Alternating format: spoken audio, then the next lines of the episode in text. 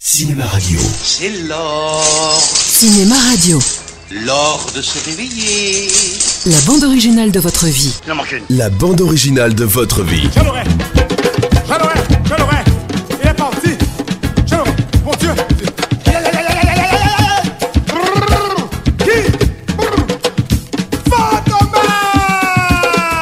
Fantomas Louis de Funès ou l'art de la grimace cinématographique. Il décide tout bonnement Sans avertir personne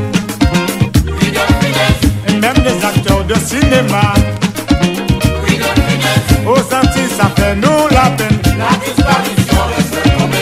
15e épisode, achat de la propriété des Maupassants, Fantomas contre Scotland Yard et les grandes vacances.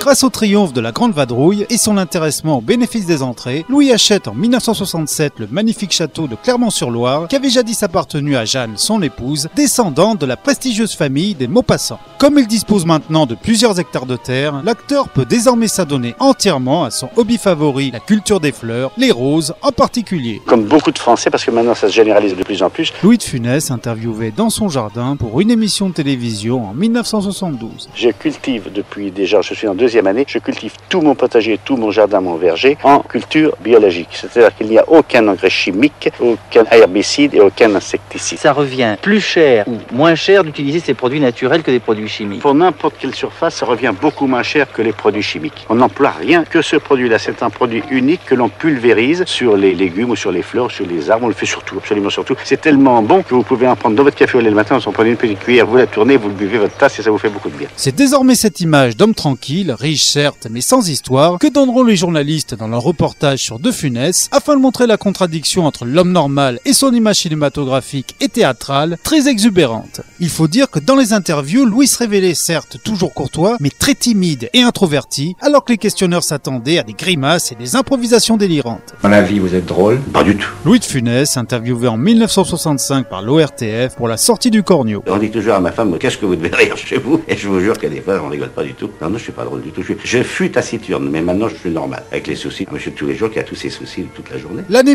1967 proposera trois films sympathiques, perpétuant un peu plus la funeste mania. Le premier à sortir le 16 mars est Fantomas contre Scotland Yard, toujours réalisé par André Hunebelle et toujours avec Mylène de Mongeau et Jean Marais en Fandor Fantomas. Oh, commissaire, détendez-vous. Ah oui. Vous allez vous réveiller. Alors c'est que je rêve, c'est que je suis en train de rêver. Alors. Eh oui, mais oui, vous rêvez. Mais non. Bah, euh, c'est un cauchemar, c'est rien. C'est que s'il n'y a pas de mort ici et que je rêve, c'est qu'il n'y a personne ici. Vous n'êtes pas là, vous. Voilà. Alors vous, vous n'êtes pas là Moi, je Non. suis pas là, il n'y a personne, personne, il n'y a Je suis personne. là, moi. Mais non, il n'y a personne, vous n'êtes pas là Mon revolver. Il est pas là. Au départ, les scénaristes avaient décidé de revenir à l'atmosphère étrange et oppressante des romans de Sousvestre et Alain après la surenchère délirante du second épisode, jamais avare en cascade et en déguisement. L'intrigue se passe ici, dans un château en Écosse, où Fantomas fait régner la terreur aux plus grands milliardaires mondiaux en imposant un impôt sur le droit de vivre. Ah ben naturellement, j'accorde des facilités de paiement. Je peux à votre choix vous imposer pour deux ans, un an, six mois. La formule la plus pratique et la plus économique est indéniablement le forfait. Le forfait Oui, 3 milliards. Et vous n'entendrez plus jamais parler de Fantomas. Et je vous accorde un délai d'un mois. Et passé ce nouveau délai d'un mois, je serai au regret de vous envoyer un dernier avertissement avant exécution. Oui mais bon, ça, c'était sur le papier. Parce qu'en réalité, le film est un immense de funeste show où le commissaire Juve et l'inspecteur Bertrand, son adjoint et souffre-douleur, tentent d'échapper aux fantômes dans le château. Monsieur le commissaire,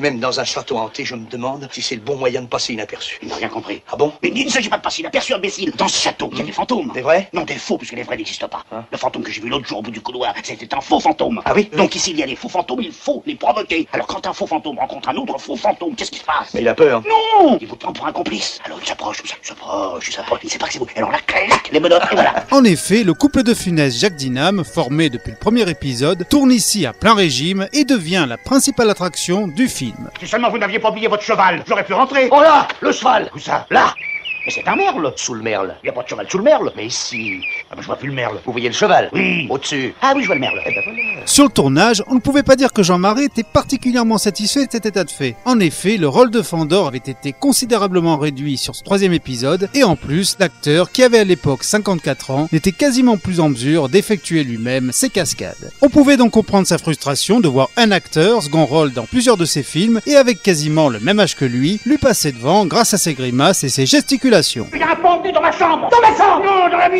Dans la mienne, oh quelle horreur pendu On m'a dépendu mon pendu Il était pendu là Monsieur le commissaire a perdu quelque chose. J'ai perdu mon pendu, il faut qu'on me le retrouve, m'entendez Il faut qu'on me le retrouve Je puis assurer à monsieur le commissaire que je n'ai rangé aucun pendu dans sa chambre. Il se fout toujours de moi, celui-là C'est pour cette raison que malgré le succès au box-office de ce troisième volet, la saga Fantomas n'aura pas droit à une quatrième aventure, comme le laissait présager une fin ouverte avec la fausse mort de Fantomas. Attendez, Fantomas s'est désintégré, nous n'entendrons plus jamais parler de lui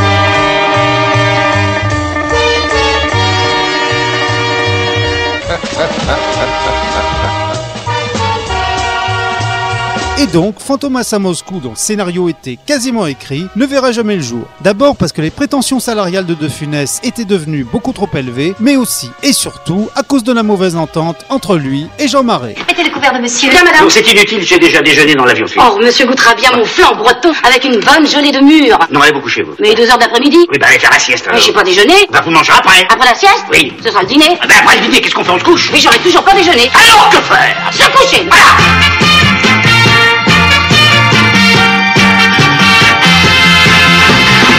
Le 1er décembre 1967 sort Les Grandes Vacances, réalisé par son grand complice Jean Giraud. Ce film fait vraiment partie des œuvres où De Funès est quasiment le seul maître à bord. En effet, il a un droit de regard sur le scénario, il impose les acteurs, en l'occurrence son fils Olivier et Claude Jansac, et il réarrange constamment sur le tournage les gags du film jusqu'à en créer d'autres quand l'occasion se présente.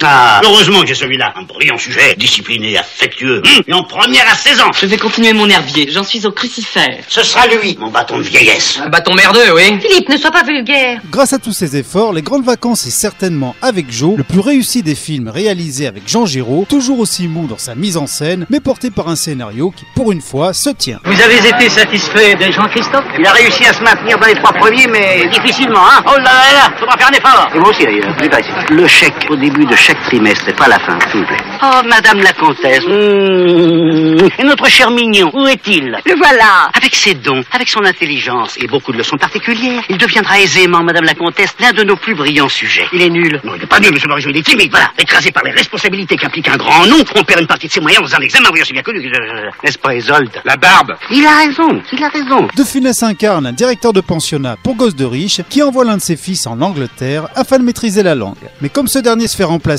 par un autre élève afin de s'enfuir avec son amoureuse, De Funès va comme d'habitude multiplier les mésaventures afin de régler tous les problèmes. The day was good for you. Oh, splendid, thank you. I am very glad. Dites-vous, vous foutez de moi, là, en ce moment, hein Vous foutez de moi, hein J'en ai jusque là, je vais même vous dire la vérité, j'en ai jusque là. Oh, calmez-vous. Dorénavant, je suis sûre qu'ils seront très sages. Miss McFarrell, vous dissipez tous mes élèves avec vos tenues excentriques. Vous avez rendu mon fils idiot, regardez, regardez, un idiot. Non compris. Je m'en fous J'ai même failli être étranglé par un énergumène Pas possible. Oui, si j'espère que vous voudrez bien excuser ce léger mouvement d'humeur. Allez vous coucher, vous. What Go to bed Si le niveau de cette gentillette comédie très marquée 60s n'est pas bien haut, elle propose néanmoins quelques séquences comiques bien senties, comme la scène du repas à l'anglaise où Louis forme un excellent duo avec le comédien débutant Maurice Rich qui jouera dans cinq autres films aux côtés de son parrain de cinéma. Qu'est-ce que c'est Ce sont des huîtres dans de la soupe au lait. Ah, ça c'est étonnant. Mmh, c'est délicieux. Délicieux. Mange mon fils. Mmh, que c'est bon. Aïe, aïe, aïe. C'est la tarte ça. Ah non, ça c'est le poisson. Et ça Ah bah ça, ce sont des petites mandarines. Et puis ça Ah bah la sauce, c'est une mayonnaise à la menthe. Oh, c'est bon la menthe. Mmh, attendez. Délicieux. Allez, mange, ça va, c'est trop bon. Mange, mange. Allez, bang. Alors ça, ça c'est le dessert. Non, ça c'est la viande avec la chantilly. Ça c'est étonnant. Délicieux. Allez, mange mon fils. Il faut finir le plat maintenant. Mmh, délicieux.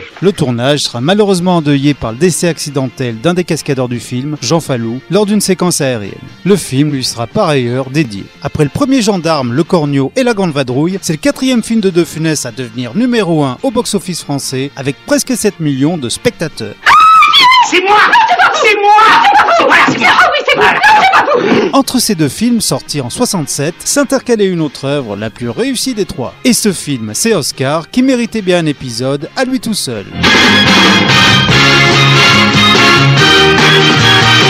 C'est déjà la fin de cet épisode, je vous retrouve très vite pour la suite de notre grand feuilleton consacré à Louis de Funès. Vous écoutez Oh, non, non, non, il ne souffre pas. Il a l'impression de souffrir. Cinéma Radio.